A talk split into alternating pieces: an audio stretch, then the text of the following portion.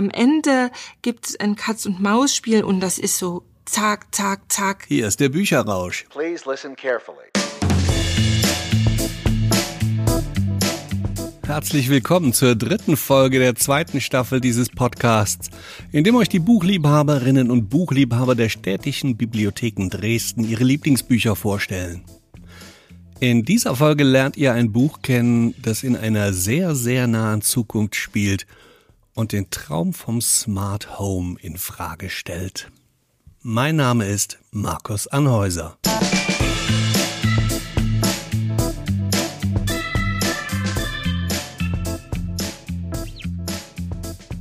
Ich bin Susanne Moritz. Ich arbeite als Fachangestellte für Medien- und Informationsdienste im Bereich Sach- und Fachliteratur. Mittlerweile bin ich seit fast 20 Jahren hier im Betrieb und schon immer in der Zentralbibliothek.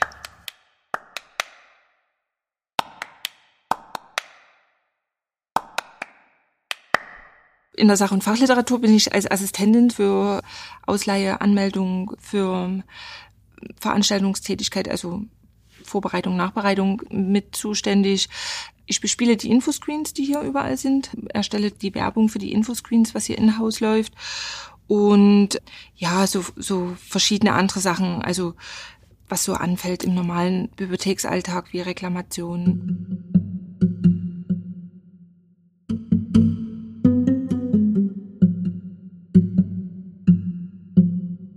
Ich habe von Cory Doktorow, wie man einen Toaster überlistet, genommen, weil das kam mir als erstes in den Sinn und das habe ich schon ganz vielen Leuten empfohlen. Deswegen möchte ich es noch mehr Leuten empfehlen. Das ist 2019 im Heine Verlag erschienen. Zu dem Zeitpunkt habe ich noch in der Schönliteratur unten gearbeitet.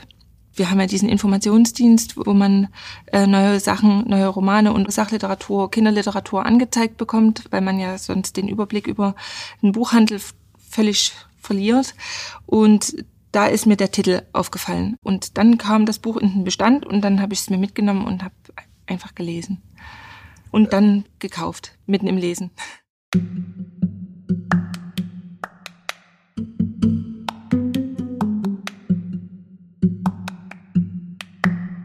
Der ist ein äh, kanadischer Autor, er ist in Toronto geboren. Seine Eltern waren Greenpeace-Aktivisten. Er selber engagiert sich für ein freies Internet, für ähm, Grundrechte, für ein faires Copyright, ähm, für ganz viele Sachen. Hat jahrelang für einen Blog geschrieben, der sehr bekannt war. Der hat sich mit Technologie, Science Fiction, Urheberrecht und geistigen Eigentum beschäftigt. Er selber engagiert sich für die Liberalisierung des Urheberrechts, für die Grundrechte im Informationszeitalter und gegen digitale Rechteverwaltung und den, für den Datenschutz. Das merkt man.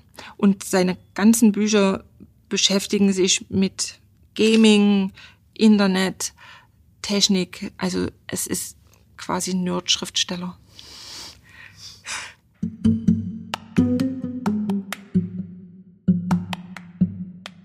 Ist eine Novelle, also Novelle ist ja mal eine andere Gattung, die erscheint nie so oft äh, wie Romane oder Kurzgeschichten.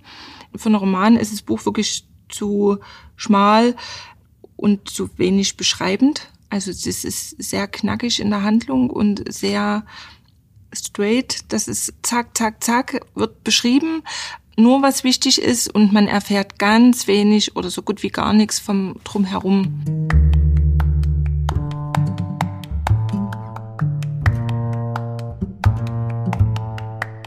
Es geht um Salima, eine junge Frau, die aus Libyen äh, nach Amerika geflüchtet ist, schon als junges Mädchen, verliert ihre Eltern. Sie zieht von einer Flüchtlingsunterkunft, die sich in Amerika befindet, nach Boston in eine Sozialwohnung, die schon voll ausgestattet ist, auch mit elektrischen Geräten. Und die elektrischen Geräte sind etwas tricky. Das ist nämlich diese Weiterentwicklung die kann man nur mit autorisierten Dingen benutzen. Also der Geschirrspüler darf nur mit autorisierten Geschirr einer bestimmten Marke bestückt werden. Dann gibt's Ofentoaster, die nur bestimmtes Brot von Firmen nehmen. Das muss man vorher einscannen, das Brot, bevor man das in den Toaster und dann wird das auch perfekt getoastet. Wenn man anderes Brot nimmt, entweder weigert sich der Toaster überhaupt irgendwas zu machen oder er bringt ein Stück Kohle wieder raus.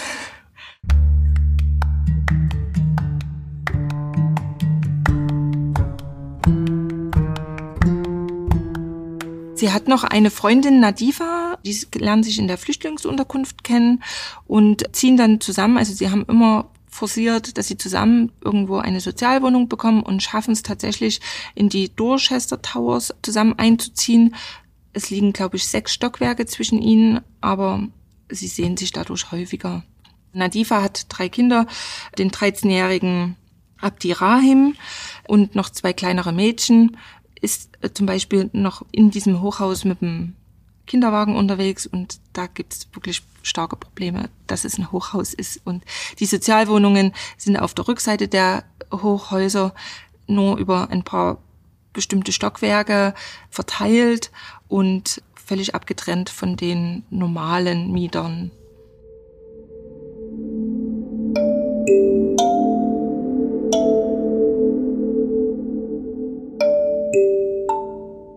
Fängt damit an, dass der Toaster seinen Geist aufgibt, dass der nicht mehr reagiert. Ähm, sie will autorisiertes Brot, ähm, das auch sehr teuer ist. Das ist das Problem an der ganzen Sache. Die Sozialwohnungen sind mit Geräten ausgestattet, die nur sehr teure Dinge erlauben. Die Mieter sind an diese Geräte gebunden, die dürfen die auch nicht austauschen. Das ist so im Mietvertrag festgelegt und die Vermieter verdienen daran, sie müssen Sozialwohnungen bereitstellen, laut Gesetz, und statten dann die Wohnung mit diesen Geräten aus, damit sie noch was daran verdienen. Der Toaster gibt den Geist auf, der möchte das autorisierte Brot nicht mehr toasten. Und Salima fängt an, im, im Darknet zu forschen, wie man den Toaster überlisten kann. Nach ein paar Tagen kaltes Essen hat sie dann so einen Frust, dass sie einfach eigenständig anfängt, sich zu informieren, wie man im, den Toaster überlisten kann. Ganz einfach, wirklich, wie es im Titel beschrieben ist. Und hackt den sozusagen. Es wird ihr immer klarer, wie manche Dinge funktionieren. Liest auch, dass die Firma, die den Toaster hergestellt hat, pleite gegangen ist und dass da definitiv erstmal der nicht mehr funktionieren wird, aber keiner kann halt immer kaltes Essen essen. Deswegen hackt sie den und stellt dann fest, dass er jedes Toast oder Toastbrot kaufen kann, was er gerne möchte und dass er auch selber backen kann. Und wird tatsächlich zur Bäckerin dadurch und stellt halt auch fest, wie viel Geld sie damit spart.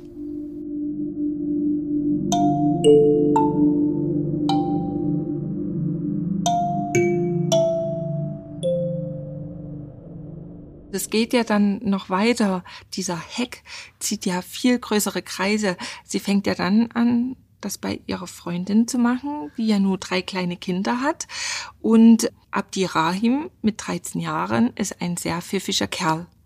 Und er schaut sich das ab und er zeigt das seinen Freunden. Und diese Kinder schwärmen dann aus in den Sozialwohnungen des Hochhauses und hacken dort alle, weil alle diese Toaster haben, die nicht funktionieren und alle essen gerade kaltes Essen. Und natürlich hilft man seinen Nachbarn. Alle werden immer besser darin. Es wird der, die Geschirrspülmaschine gehackt, der Toaster sowieso, die Klimaanlage wird gehackt.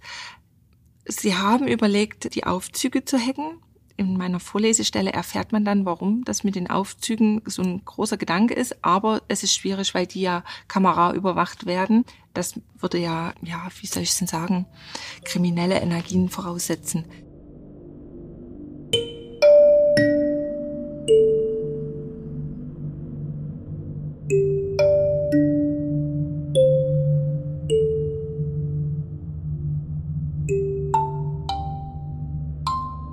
Also sie hat ihre Geräte wieder in Gang gekriegt und ähm, freut sich darüber, hat es aber noch niemanden verraten. Ist bei ihrer Freundin Nadifa. Zumindestens kennt sie jetzt den Umgang und das ganz Schöne an der Stelle ist, Abdi Rahim schlägt einen, äh, eine Überlistung der äh, Aufzüge vor, völlig unabhängig von jeglicher Technik. Da müsste nie in die Technik eingegriffen werden, sondern man überlistet den durch seine Funktion selber. Der Aufzug war ein ganz anderes Thema. Bei ihrem Einzug in die Dorchester Towers war das Gebäude erst seit ein paar Wochen in Betrieb und weniger als zur Hälfte belegt gewesen. Mittlerweile waren die meisten Apartments bewohnt und folglich gab es mehr vollzahlende Mieter, die die Aufzüge benutzten. Inzwischen dauerte es manchmal eine geschlagene Dreiviertelstunde, bis sie zum 34. Stock hinauffahren konnte. Wenn der Aufzug dann endlich die Sozialwohnungslobby ansteuerte, warteten dort so viele Menschen, dass sie eingepfercht und mit der Nase in der Achselhöhle eines anderen Mieters hinauffahren musste. Wenn sie Glück hatte, wurde sie nur an die Rückwand und nicht gegen einen fremden Mann gepresst. Als es doch einmal geschah, hatte sie den fast sicheren Eindruck, es sei tatsächlich nur Zufall und kein Übergriff. Aber ganz sicher konnte sie sich nicht sein, und es fühlte sich so oder so nicht gut an. Eines Tages saß sie in Nadifas Wohnzimmer, trank Tee und sah Nadifas Ältestem zu, wie er über seine Nachhilfeaufgaben brütete. Sie und Nadifa hatten seit gut zwanzig Minuten über die Aufzüge lamentiert, ein beliebtes Thema bei allen Mietern der Sozialwohnungen, über das sie sich ausgiebig empören konnten, bis Abdi Rahim von seinen Rechenaufgaben aufsah. Mama, warum werden eigentlich keine Aufzugkapitäne eingesetzt? Mach deine Aufgaben. Wenn es um ihre Kinder und deren Hausaufgaben ging, reagierte Nadifa rein reflexartig. Nach einem Monat fragte sie dann aber doch, was ist ein Aufzugkapitän? Abdirahim strahlte bis über beide Ohren. Das ist einfach cool. Wenn du in Japan als erster den Aufzug betrittst, bist du der Aufzugkapitän. Du musst den Türknopf gedrückt halten, bis alle eingestiegen sind, und dann schließt du die Tür und drückst auf die Knöpfe für die Stockwerke. Wenn der Aufzugkapitän aussteigt, bevor der Aufzug leer ist, muss derjenige übernehmen, der direkt neben ihm steht. Wo hast du das gehört? In Sozialkunde haben wir unausgesprochene Regeln durchgenommen. Ich bekomme für die unausgesprochenen Regeln in den Flüchtlingslagern in Amerika einen extra Bonus. Die Lehrerin mag so etwas und sie wird immer ganz ernst, wenn ich darüber rede. Die anderen Flüchtlingskinder finden es lustig. Ich finde das gar nicht lustig, erklärte Nadifa mit unbewegter Miene. Ich glaube, es ist sehr respektvoll. Sie wandte sich wieder an Salima, öffnete den Mund und wollte etwas sagen, stellte dann aber Abdi Rahim noch eine Frage. Warum brauchen wir einen Aufzugkapitän? Sein Lächeln wurde noch breiter. Wir könnten morgens und nachmittags, wenn viel Betrieb ist, abwechselnd im Aufzug bleiben. Er hält ja nicht für einen Armen an, wenn ein Reicher ihn braucht. Aber falls schon ein Armer drin ist, wird der Reiche erst bedient, wenn der Arme raus ist. Nadifa hauchte Salima ein Armer zu und verdrehte die Augen. Salima verkniff sich das Lächeln. Die Kinder wussten, wie die Dinge standen und nahmen kein Blatt vor den Mund. Unterdessen dämmerte Salima und Nadifa, dass es machbar war. Es war ein seltsam wirkungsvoller Plan. Ganz einfach, und es gab nicht viel, was schiefgehen konnte. Außerdem nutzte er die Tatsache aus, dass die reichen Leute sie möglichst überhaupt nicht sehen wollten. Mach deine Hausaufgaben. Es klang streng, doch als sie Salima anblickte, war Nadifas Lächeln genauso breit wie bei Abdi Rahim. Salima hauchte, kluger Junge, und Nadifa nickte. Die beiden Wochen mit den Aufzugkapitänen waren die, besten in der kurzen Geschichte des Gebäudes. Von 7.30 Uhr bis 8.45 Uhr morgens und von 17.15 Uhr bis 18.30 Uhr am Abend war ein Aufzug praktisch exklusiv für die arme Seite des Gebäudes reserviert und bediente acht der 50 Stockwerke.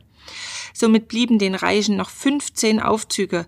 Zuerst fiel es ihnen wahrscheinlich nicht auf, dass die unsichtbaren Nachbarn, die im armen Teil des Gebäudes lebten, binnen Minuten nach oben und nach unten fuhren, statt eine Stunde zu warten oder mühsam die Treppe zu erklimmen. Irgendjemand fand es dann doch heraus.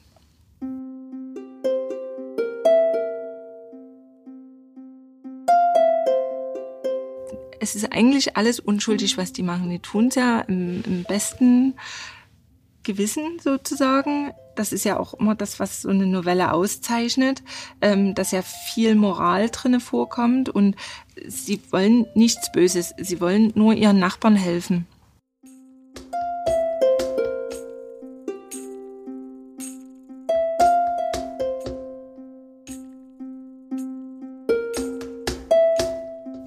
Diese Einfachheit des Buches.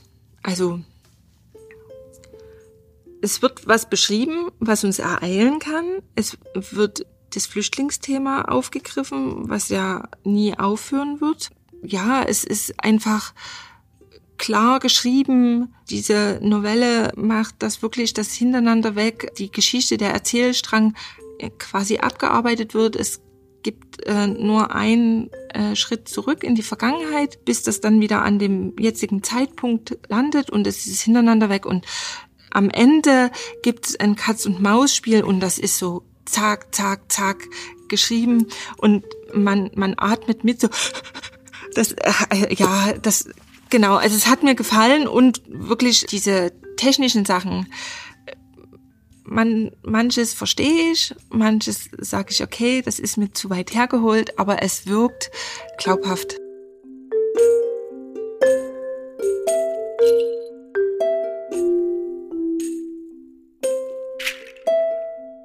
Der Herr Doktorov hat Wissen in der Hinsicht. Der ist ja selber ein, ein Internetaktivist und es ist nie einfach wie in manchen anderen Hackerfilmen, wo einfach eine MS-DOS-Seite gezeigt wird und da läuft was durch, was einfach albern aussieht oder es werden irgendwelche Begriffe zusammengeworfen, irgendwelche äh, technischen Begriffe, die wirklich nur nach dem, äh, nach dem Klang ausgewählt wurden, sondern da steckt ein Wissen dahinter und das merkt man und das liest sich dadurch wirklich gut.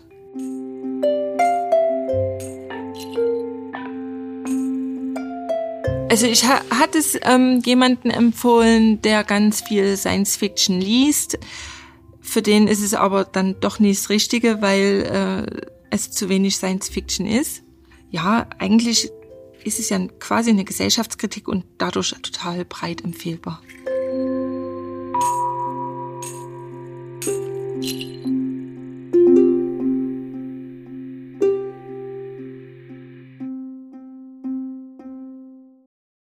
Das war Susanne Moritz, die das Buch Wie man einen Toaster überlistet von Cory Doctorow vorstellte. Die Novelle ist 2019 im Heine Verlag erschienen und ihr bekommt sie sicher auch in eurer Bibliothek, egal wo ihr diesen Podcast hört. Wenn euch die Folge gefallen hat, hört doch mal in die erste Staffel rein, wo euch Lena Schulz Homo Faber von Max Frisch ans Herz legt. Es geht auch schon darum, wo führt das mal hin mit der Technik. Also von daher ist es, obwohl es eben schon ein älteres Buch ist, auch ein Buch, was in unsere Zeiten gehört und was an Aktualität nichts verloren hat. Ich glaube, viele kennen es auch nur vom Hörensagen und haben es tatsächlich gar nicht gelesen und es hätte es verdient, gelesen zu werden.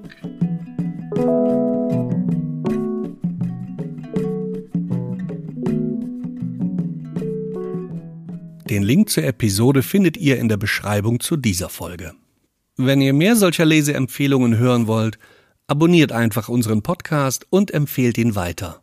Bis zum nächsten Mal.